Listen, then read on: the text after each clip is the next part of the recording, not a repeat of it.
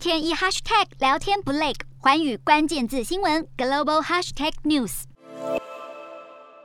乌克兰总统先前就语重心长地表示，俄罗斯将他列为头号目标，想通过暗杀国家元首来夺下乌克兰。英国《泰晤士报》指出，俄罗斯总统普丁至少派出了四百名佣兵，准备随时暗杀泽伦斯基以及他身边包括家人、亲信等二十四名核心圈人士。据了解，普丁动用了民兵组织瓦格纳集团，这是一个长期亲俄的佣兵团体，近几年大多在非洲还有中东活动。五周前就有约两千到四千名佣兵参与攻打。乌克兰的行动，其中有四百名被指派负责暗杀泽伦斯基以及二十三名乌克兰官员的任务。据说，普丁还承诺，若是任务完成，将会给予一笔丰厚的奖金。而这些佣兵正散布在乌克兰首都基辅各处，就等普丁一声令下，随时展开暗杀行动。不过，泽伦斯基也没在怕的，频频展现他临危不乱的领导能力。自从俄国入侵以来，泽伦斯基每天都会发布一个影片来向全国发表最新动向以及策略，并喊话人民一同坚强面对乌克兰史上最严峻的危机。最新的总统每日一短片，泽伦斯基坦言，释放罪犯从道德角度来看并不容易被接受，但是从防卫角度来看是有用并且有效的决定。为了抵抗俄罗斯入侵，乌克兰迄今已经打破许多规定，像是全面禁止所有十八到六十岁的男性离境，要求他们留下保卫国家。志愿者都可以获得当局发放武器，